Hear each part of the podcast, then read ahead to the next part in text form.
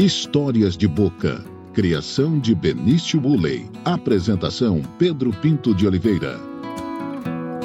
Olá, amigas e amigos do pnbonline.com.br. Estamos começando mais um podcast Histórias de Boca.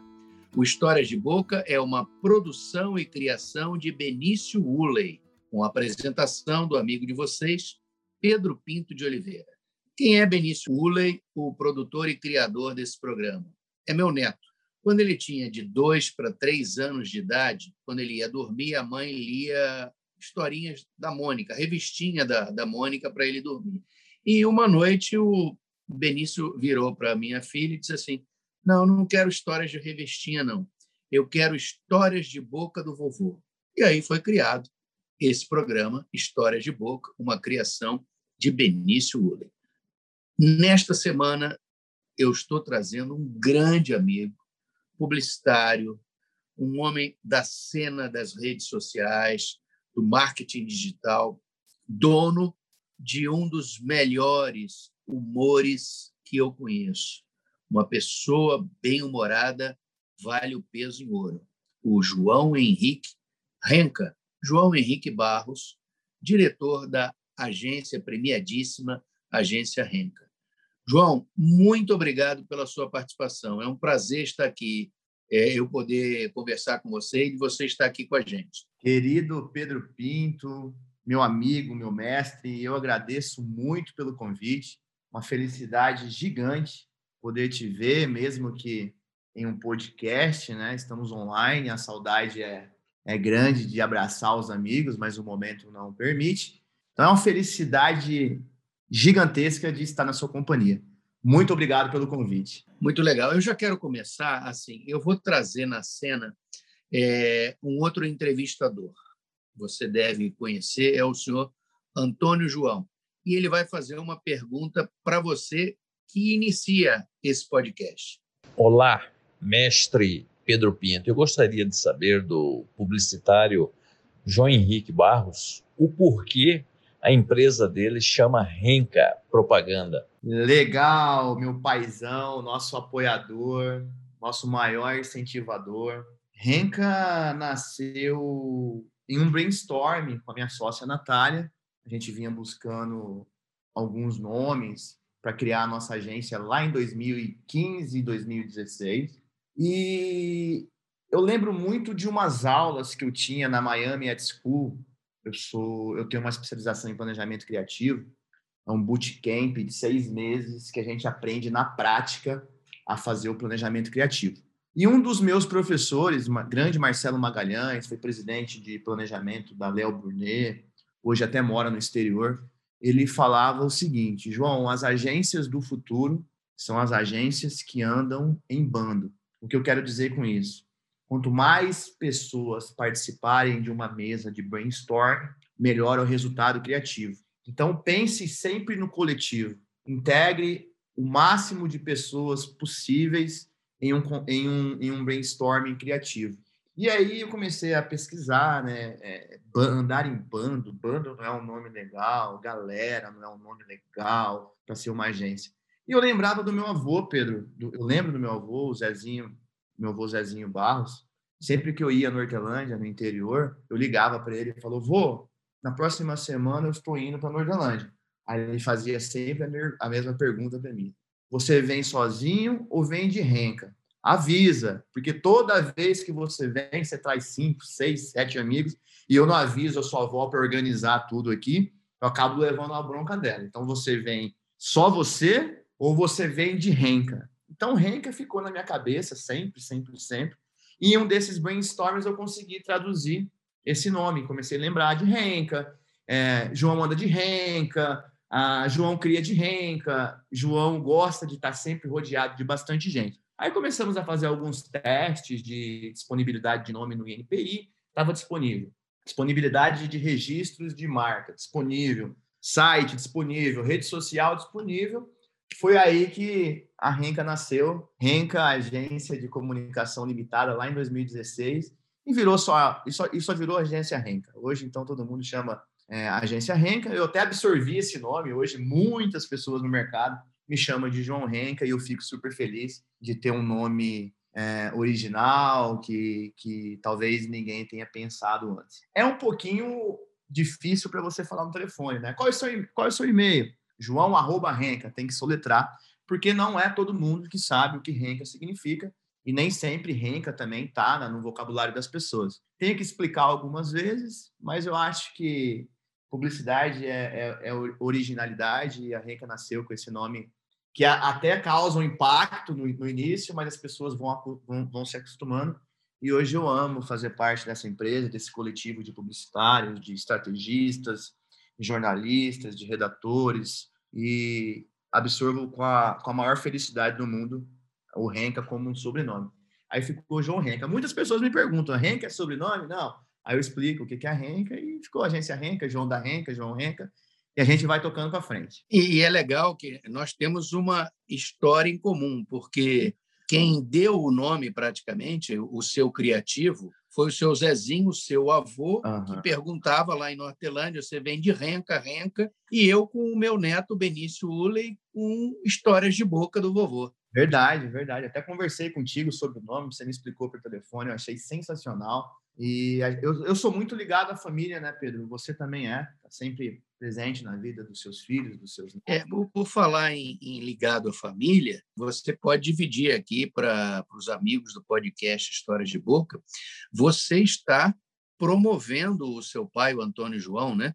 Ele vai para uma nova categoria. É, é o pai, agora vai virar o vovô Antônio, parabéns. Vovô Antônio, a Renata, minha esposa, é, completou seis meses agora de gravidez, né? O Frederico, para minha felicidade, está chegando em breve, né? Um momento difícil que todo mundo está passando, mas eu acho que os planos de Deus nunca erram, então a família está só felicidade. Meu pai, duplamente, né? Eu chamo ele de chairman, é o nosso chairman da Renca, é o cara que está com a gente desde o início, ajudando em tudo. E ele duplamente voa, né? Minha irmã também está grávida e vai ter o primeiro filho, primeira filha, Ana Clara, vai chegar no próximo mês. Oh, que bacana, vai ser vovô em dose dupla, não?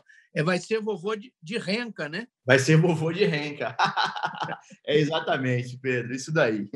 Que bacana, parabéns para vocês, para Renata e para a família toda, é muito legal. Por falar em família, é, eu quero falar sobre a origem da sua família. Vocês são de Nortelândia, aliás, de uma família com tradição política é, de Nortelândia, né, João? É verdade. Meu avô cuiabano saiu daqui muito cedo para empreender no Médio Norte, né? Se, começou com uma farmácia lá em Nortelândia.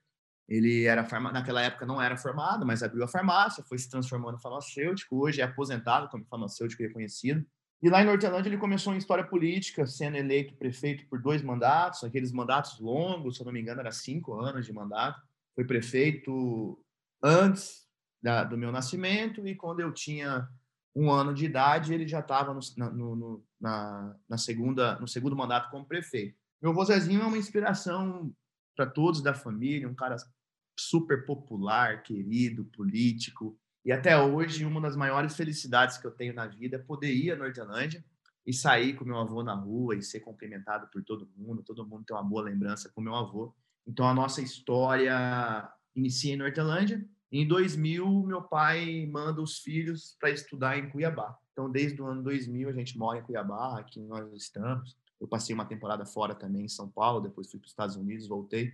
Mas sempre que eu posso, eu volto à Nortelândia para recarregar minhas energias, né? meus amigos de infância estão lá, o rio que eu gosto de dar um mergulho, o Rio Santana, continua lá do mesmo jeito, as rodas de conversa, as rodas de fazer o churrasquinho, fazer um peixe entre os amigos.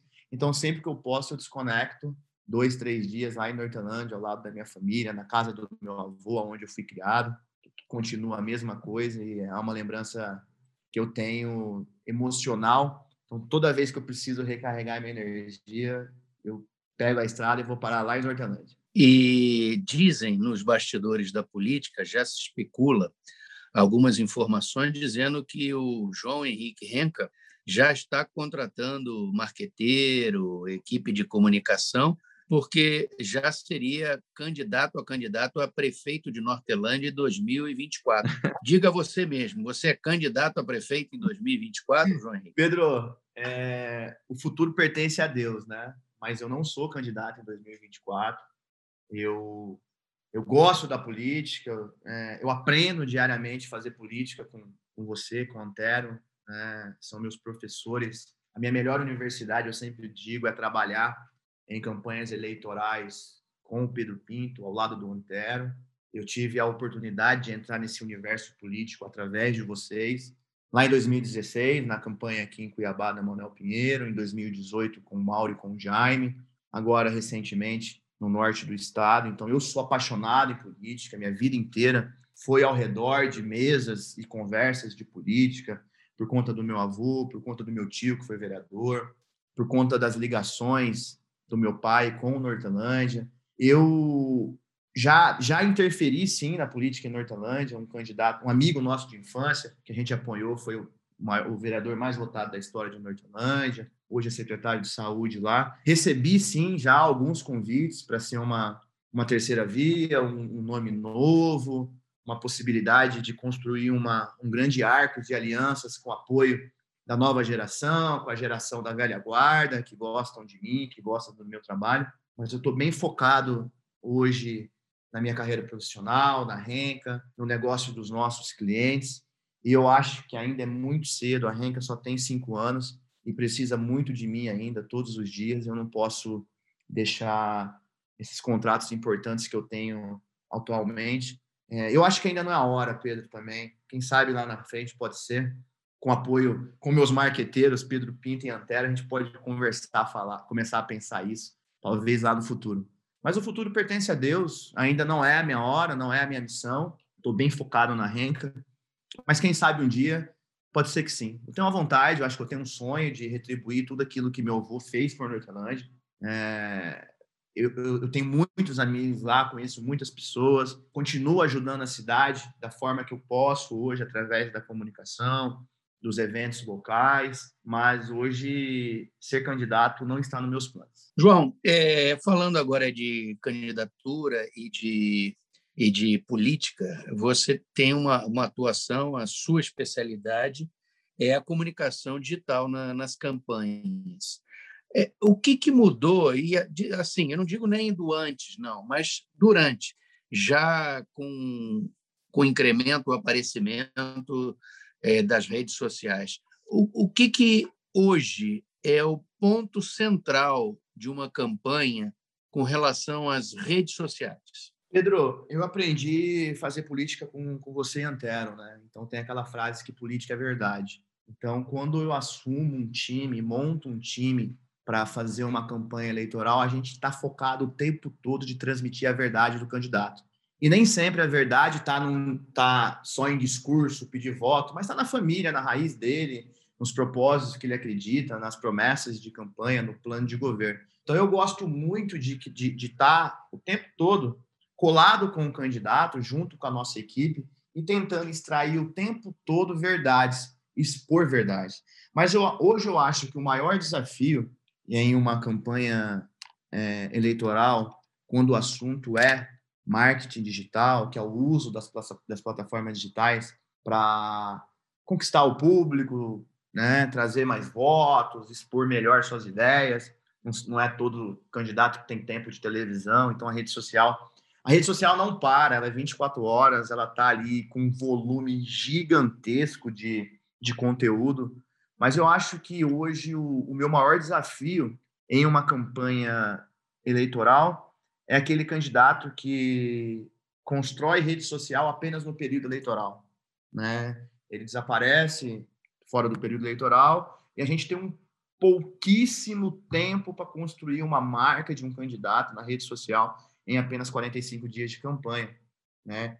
Então, aqueles candidatos que têm rede social, que estão expostos na rede social, que têm um planejamento de conteúdo a, a, há um tempo bem antes da eleição, é bem mais fácil trabalhar, Pedro. Agora, construir uma candidatura na rede social em apenas 45 dias é o nosso maior desafio. Hoje é o nosso maior desafio. É, é, é, é a história de fazer isso como se fosse um passe de mágica e não funciona. Né? Quando o exemplo do o então candidato, o Jair Bolsonaro, em 2018, redes sociais, redes sociais, é, ele os filhos dele já tinham uma ambiência já tinham um tratamento de redes sociais é, lá atrás, desde outras eleições de 2008 para frente no, no, Rio de Janeiro, ele como candidato a proporcional, quer dizer, eles viviam esse contexto da, das redes sociais, quer dizer, não dá para fazer isso num passe de mágica em 45 dias, pronto.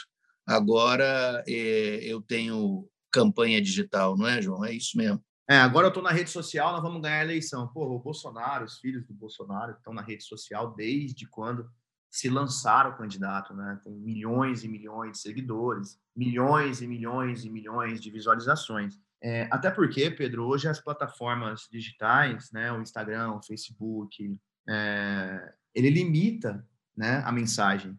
Não é mais como antes, que era conteúdos orgânicos são viralizados, né?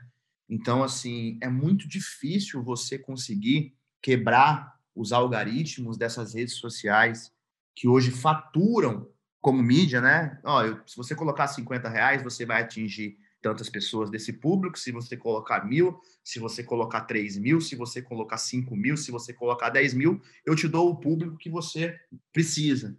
E, e, tem toda essa limitação durante a campanha, né? Tem os limites de gasto, tem os protocolos que o Tribunal Eleitoral acompanha o tempo todo. Por isso que tem que ter muito cuidado também com a, a, a forma que você vai patrocinar na rede esses candidatos. Se é difícil para marca, para uma marca entrar na cabeça de um consumidor, é difícil você invadir a rede social dessa pessoa e apresentar um produto. Imagina um candidato invadir a sua vida pedindo um voto em época de eleição. Então, cuidado que tem que ser feito, né? tem que ser construído. E o, meu, e o meu conselho que eu dou para os futuros candidatos, agora em 2022, é que se não estão na rede social, comecem a trabalhar desde agora. É muito pouco tempo para construir um posicionamento em apenas 45 dias. É, é, até na rede social e, inclusive, na própria discussão política, né? porque a gente está vendo aí o presidente Bolsonaro não parou de fazer campanha eleitoral, agora tem aí eh, em condições é, legais, é, ao que consta para o ex-presidente Luiz Inácio Lula da Silva, eles já estão em campanha, ou seja, é, 2022 já começou. E especialmente num contexto assim, né, João? Você concorda de que é, muito vai se falar de quem agiu, fez alguma coisa em relação à pandemia, ação, vão ser cobrados e julgados por isso. Quer dizer, aqueles políticos ou aqueles candidatos a candidatos omissos que ocupem papéis sociais, sejam mandatos ou outros, passíveis de agirem com relação à pandemia e não agem, é, vão ter mais dificuldade ainda, né? Totalmente dificuldade. Eu acompanho tudo, Pedro. Eu, eu, eu, eu sigo os candidatos de esquerda, eu sigo os candidatos de direita, eu sigo os candidatos de centro, e eu venho acompanhando já o movimento do PT com essa possibilidade do Lula ser candidato, né?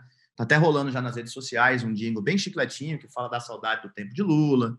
A vida era boa, tinha carne, cerveja e churrasco sei nem se você chegou de ver esse vídeo aí. Não é oficial, mas você percebe que é um vídeo bem elaborado, bem produzido, que tem uma estratégia por trás disso. Do mesmo jeito que eu vejo o Bolsonaro, o Bolsonaro não, não se desconectou, pelo contrário, muitos dos pronunciamentos dele são feitos nas redes sociais antes mesmo dos canais oficiais de comunicação do governo, né? É um cara conectado, é um cara que tem uma, uma militância digital muito forte. E eu vejo também os outros possíveis candidatos já se movimentando, né? O Ciro eu hoje pela manhã contratou o PDT contratou o João Santana, né? Então eu acho que a briga já começou. Como, como diz meu mestre Pedro Pinto, 2021, 2022 é agora. É deixar para depois é, é, é, um tormento, né, João? É, é mais dificuldade ainda, né? E, e não só para candidatos majoritários, nós vamos ter eleição de governador, de, de senador, é uma vaga de senador, mas também para os candidatos a proporcionais, deputados estaduais e deputados federais. É verdade. E assim, Pedro, não é impossível você conquistar um número maravilhoso de seguidores em 45 dias de campanha. A gente tem um case que foi o Mauro Mendes. O Mauro Mendes, quando a gente foi fazer a campanha, né, ele não estava na rede, estava desativado. Em 2018, conseguimos mobilizar a, a, a, equipe dele na rede social, a militância. A gente fez uma, uma, uma dupla né, de programas eleitorais na TV, adaptado para rede social. Às vezes estreava antes na rede social, depois ia para a TV. Isso é muito legal trabalhar com a Antero e Pedro Pinto, porque não tem divisão de prioridade. Não, a TV não é mais importante do que a rede social, e a rede social não é mais importante do que, do que a televisão. A comunicação é o mais importante, e não a, a forma, né? Exatamente. Então, o Mauro, por exemplo, foi um candidato que a gente assumiu as redes sociais dele em 45 dias de campanha entregamos. Ele com engajamento, engaja, engajamento em torno de 70%, 90%, 100% de, de retorno. Né? Hoje, Mauro tem 70, 80 mil, mil seguidores é, entre Facebook e Instagram, 100 mil, 100 mil seguidores. Deu certo, conseguimos construir lá atrás, né? E ele deu sequência ao trabalho com a equipe dele e continua conectado. Isso tem que ser feito, né? Diferente de alguns candidatos que foram eleitos, que, que usaram a rede social de uma forma estrategicamente é, perfeita durante a campanha, depois de ser eleito, abandonou os canais digitais e ali viram um, um paradeiro total que não tem mais aquela pegada da campanha. É o mar morto digital. É, João, é, você comentou aí é, sobre aquela máxima, o princípio da comunicação política, da verdade. E nós estamos num verdadeiro embate hoje no mundo moderno, na, na política, com a praga, a disseminação, a, eu chamo de a marcha da ignorância, de fake news, de mentiras em série. Ficou muito mais difícil trabalhar a verdade quando o que interessa é a versão própria de um fato ou então nem um fato, a invenção de um fato. Pedro, e fake news com assuntos sérios, né, cara, que atrapalha todo mundo, né? Então tem fake news sobre a vacina, né? Tem fake news sobre o comércio exterior, tem fake news sobre o desmatamento na Amazônia, tem fake news em todos os ambientes. Eu acho que quem perde é, é, é, é o consumidor que está que tá ali é, lendo essa, essa notícia, essa informação. É, eu lembro que em 2018 na campanha eleitoral, a gente teve muitos, muitos e muitos ataques de fake news, que a gente tinha que perder o maior, perder ou ganhar, né? Tempo, se defendendo, é, esclarecendo as verdades, para que aquela fake news fosse combatida em tempo recorde, real ali, em, real, em tempo real, e não deixasse para amanhã. Agora, em 2020, nessa campanha municipal, que é isso, cara? Uma enxurrada de fake news que tinha que ter duas equipes, uma para produzir conteúdo e a outra para combater fake news, que o volume era gigantesco, é incontrolável essa situação. Então, eu acho que quem perde é todo mundo, e principalmente nós brasileiros que temos que é, buscar cada vez mais informação para saber se aquela notícia é fake ou é, ou é verdadeira. É triste. Na, na política, o escárnio, o deboche, os ataques, as mentiras, isso é desde sempre, mas com essa, esse aparato digital e que é muito fácil produzir, muito rápido, e, e com esse tipo de, de, compartilhamento, isso chegou a um, a um grau absurdo na convivência e tomando uma, uma proporção muito grande, ou seja, rebaixando a política como um todo. É, é, é, um, é um volume insano, cara, que a gente que está ali por trás, está no backstage de uma campanha eleitoral, acompanhando os números, as métricas, os assuntos mais comentados do dia nas redes sociais. É, é um trabalho que chega a ser quase desumano de tanta informação errada que, que as pessoas compartilham, as pessoas viralizam, acreditando naquela retórica ali, né? E isso faz um mal, eu acho que não só para quem está envolvido em uma campanha eleitoral, mas para todo mundo que está participando desse processo democrático. Essa, é, é, é, esse lance da vacina, não toma, toma, não toma, faz bem, não faz bem, é, é quase que inacreditável a gente estar tá discutindo com a ciência através de, de mensagens em grupo de WhatsApp contra a vacina. Mas fazer o quê? É, é, e, e muitos desses que fazem o fake news, assim, ele está só ali vivo, em frente a uma tela de computador ou de celular, só está vivo porque deve ter tomado ao longo da sua vida diversas vacinas, né, João? Pois é, é verdade. Mas assim, Pedro, isso é prejudicial para todo mundo, mas em especial aquelas pessoas mais carentes de informação, né? É, que tem uma leitura mais difícil da, da realidade ou daquelas que querem aceitar a coisa que necessite menos de parar para pensar.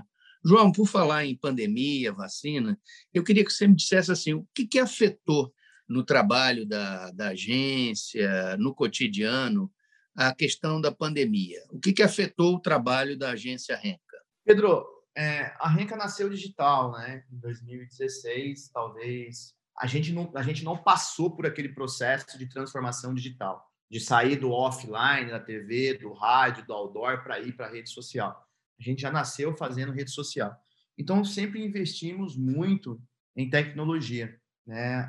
Antes da pandemia, a gente já tinha um sistema de trabalho que é totalmente conectado na nuvem, né? Então tudo que a gente a gente a gente já, já praticava isso na agência de de trabalhar alguns dias da semana em home office, né? Ah, eu preciso viajar, preciso visitar meus pais, não tem problema, leva seu notebook, você tem seu login, tem seu acesso, entra no sistema da agência, vai estar todo mundo online no call de manhã e vai ter as entregas no final do dia, nós vamos alinhar, ver se está tudo certo. Então, é, a primeira atitude que a gente fez quando a pandemia estourou e veio a questão do lockdown, não, não é lockdown, é um mini lockdown, eu e Natália tomamos a decisão de liberar todo mundo. Então, a Renca ela já está há mais de um ano trabalhando em sistema de home office. Ninguém vai para agência, apenas o financeiro em rodízio com a mídia, porque precisa receber processo de faturamento. Então, a gente criou um sistema de rodízio, mas o restante da equipe continua em, em home office, trabalhando em home office, com o seu computador. A gente disponibiliza também equipamentos para aqueles que não têm equipamento próprio, né? Então, nós estamos já mais de um ano trabalhando em home office. Em nível de produtividade, eu acho que o conforto de casa, é, você ter um tempinho a mais para fazer seu café da manhã com mais calma, tá perto da sua família, do seu cachorro, tá no seu ambiente confortável de trabalho, que é a sua casa, a nossa produtividade dobrou, cara. Eu não tenho o que reclamar da questão de produtividade da agência. Criamos campanhas incríveis durante esse processo, esse, esse tempo todo, né? Campanhas queridas, campanhas que foram viralizadas. Ajudamos muito os nossos clientes a, a superarem esses dias de incertezas, né? Através da comunicação. No, no quesito econômico, é, é natural que, que a agência perde faturamento, porque automaticamente o seu cliente também está perdendo faturamento, né? Ainda mais que um dos nossos maiores clientes é do varejo de, de, de é, é varejo, né? É, eu tenho clientes de varejo que perdem, porque cada vez que fecha, cada vez que as pessoas é, sofrem cortes de salário, é, instabilidade, vou continuar, não vou, vou ser demitida, todo mundo investe menos, e, consequentemente, a, as marcas sofrem com essa queda econômica.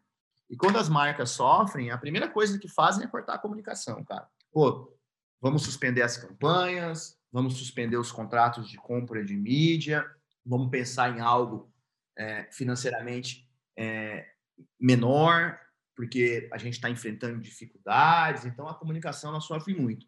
Mas a gente sempre buscou alternativas para estar ao lado dos nossos clientes e não deixar esse faturamento cair tanto. vou dar um exemplo da cervejaria Louvada, que é um dos maiores cases, cases de sucesso da agência. Né? A gente toca o marketing da cervejaria, é, peças, criamos tudo internamente da agência. Mas, por exemplo, bares fechados, restaurantes fechados, eventos, nem pensar. Né? Como é que uma cervejaria vende cerveja em um período desse? Nós criamos, pela primeira vez na história da marca, um e-commerce de cerveja e conseguimos recuperar alguma parte do faturamento, vendemos muito, conquistamos novos clientes e abrimos a marca para o Brasil. Deu muito certo, porque hoje tem pessoas do Brasil inteiro comprando Louvada via o site. E aqui isso ajudou muito também, muito, muito, muito no, no, no, no faturamento da marca. Eu acho que nesse período de pandemia, a gente segurou ainda mais forte na mão dos nossos clientes. Falou, é um problema seu, é um problema nosso, nós vamos juntos buscar formas criativas para tentar não perder esse faturamento que é tão importante para a empresa. E eu acho que deu tudo certo, está dando tudo muito certo é, produtividade ok, econom, economicamente também está dando certo. E começo a pensar, Pedro, de continuar pós-pandemia, pós-vacina, com esse sistema híbrido de trabalho, né? Alguns dias da semana na agência, para alinhamento, apresentação de campanhas, e os outros dias a pessoa pode trabalhar de onde quiser, que com o sistema, com o investimento em tecnologia que a gente fez, a gente tem acesso a, ao trabalho, tem acesso aos nossos bancos de informação, de imagem, temos softwares de, de manipulação para as agências de publicidade também, todas contratadas online. Então, eu não vejo essa necessidade de ter um espaço físico grande, com bastante salas, com bastante espaço.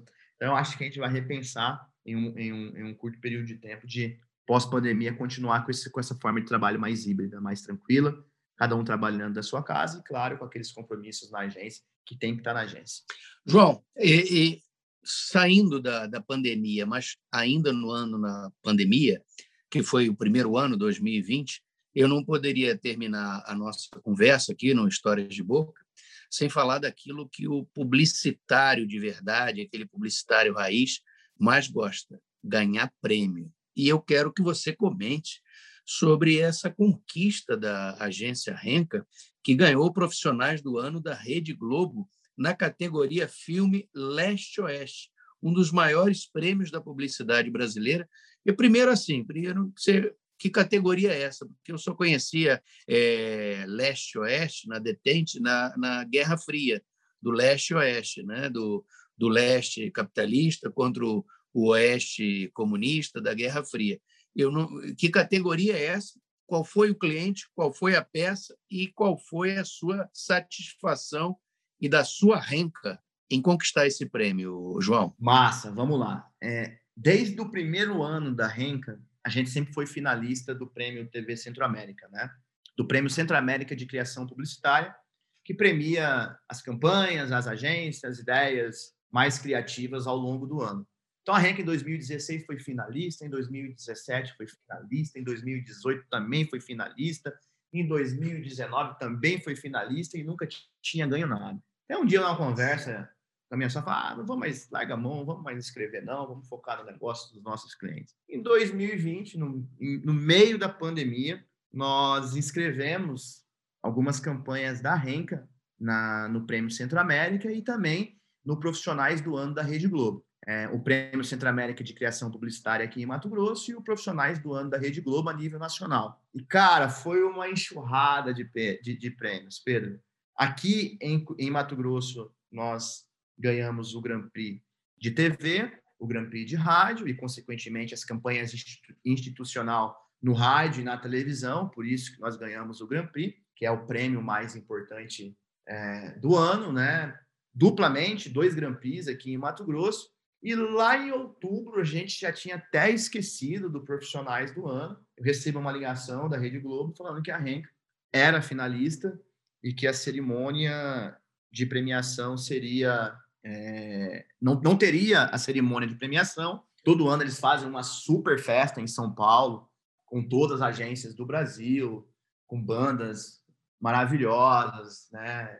buffet, tudo do bom e do melhor. E esse ano, por conta da pandemia, não teve, foi um júri interno. E eles publicaram nas redes sociais os vencedores. Para minha surpresa, é, a Renca ganhou na categoria filme, que é a melhor, a melhor ideia na televisão, para a Água Mineral Puríssima, num filme que a gente criou super legal para conscientização do Dia Mundial da Água. E a categoria Leste-Oeste foi porque como a, a Puríssima é uma marca local, ela não veicula a nível nacional, ela veicula apenas a nível estadual, tem uma categoria chamada Leste-Oeste, que contempla os estados pertencentes a essa região do, do, do Brasil, né? Então, a categoria Leste-Oeste, ela premia os estados que estão conectados é, Mato Grosso, Tocantins, Distrito Federal, é, Goiás, Quer ver o que mais? Acho que tem mais um ou dois que eu não me lembro agora. Então, desse... Mato Grosso do Sul. Mato Grosso do Sul. Então, dessa região denominada leste-oeste, que não, não tem é, a comunicação nacional comprada pela marca, é só regional, a Renca foi a premiada, ganhou em primeiro lugar e, e recebemos o prêmio de, de, de melhor campanha filme institucional nessa categoria, que foi, assim, uma surpresa gigantesca. Contemplamos aí o quinto troféu em 2020, né? E deu um gás, um gás gigantesco na, na, na equipe, né? Isso é bom para a equipe, é um reconhecimento de mercado que muitas agências tentam todos os anos e, e conseguimos colocar Mato Grosso no topo. Eu acho que isso foi gratificante para o negócio do nosso cliente, né? Foi gratificante para o negócio da agência e um reconhecimento de mercado legal em um momento tão difícil que tá, estava todo mundo é, confinado por conta da, da pandemia. E o João, que, que é um cara festeiro, só lamenta o fato de não ter podido curtir uma festona da Rede Globo, né, João? Cara, eu adoro, Pedro. Você sabe que eu sou o primeiro cara a agitar os, os eventos, né? Eu, eu, eu sou apaixonado por, por festa, receber pessoas, estar em contato com gente, tomar cerveja, tomar louvada com os amigos. E a Renca tem épicos eventos, né? A gente já fez, a Renca já fez vários eventos épicos e nesse mais importante celebração, nessa mais importante celebração, a gente ainda não, não pôde fazer, mas tudo bem, melhor todo mundo em casa, seguro, trabalhando, com tranquilidade, sem estar exposto a, a, esse problema que nós estamos enfrentando. Abraçado ao troféu na solidão da sua casa, né, João Renca? na verdade, eu estava em Sinop, Pedro, quando rolou essa premiação. Estava trabalhando em Sinop, na campanha eleitoral lá. Pude comemorar com meu pai, que foi bem no final de semana que ele foi me visitar. Ele não bebe, né? Então, compramos uma boa pizza no hotel, comemos, tomei uma, uma cervejinha para celebrar. E, e eu ofereci esse, esse prêmio para ele também, porque é um cara que está sempre ao nosso lado em todos os momentos e, e merecia esse reconhecimento. Mas é, a Renca é isso, Pedro. A gente investe pesado para trabalhar com os melhores profissionais, né? A gente investe pesado para atender é, o negócio, totalmente focado no negócio dos nossos clientes. E eu acho que essa porta aberta dos prêmios foi só o início. Eu acho que vamos continuar trabalhando duro, continuar inscrevendo nos festivais. E o maior reconhecimento é, é, o sucesso das marcas que a gente cuida, trabalha, faz a gestão, pensa é, estrategicamente, criativamente e coloca sempre a melhor ideia na rua. Acho que isso que é gratificante. Vida longa para a Renca. João, o que você achou de ter participado aqui do Histórias de Boca? Caramba, eu adorei, Pedro. Eu adorei. Eu sou um fã do seu, do seu podcast. Eu sou um fã do Histórias de Boca. Eu, eu escuto todos, todos que você publica. Eu escuto todos com muito carinho, porque eu sei do seu, da, do seu envolvimento para entregar algo de qualidade, cara. E a gente está precisando de conteúdo de qualidade em meio a tantas fake news. E vou continuar ouvindo, vou continuar acompanhando, vou continuar sendo um leitor fiel do PNB e vou continuar colocando a Renca à disposição da, da nossa amizade, do nosso companheirismo, da nossa cumplicidade e da nossa parceria. João Henrique Renca, muito obrigado pela sua participação. Nós ficamos por aqui. O podcast Histórias de Boca é uma produção e criação de Benício Uley, com a apresentação do amigo de vocês, Pedro Pinto de Oliveira. Na próxima semana, estaremos de volta com mais uma entrevista, mais um bate-papo aqui no Histórias de Boca. Até lá!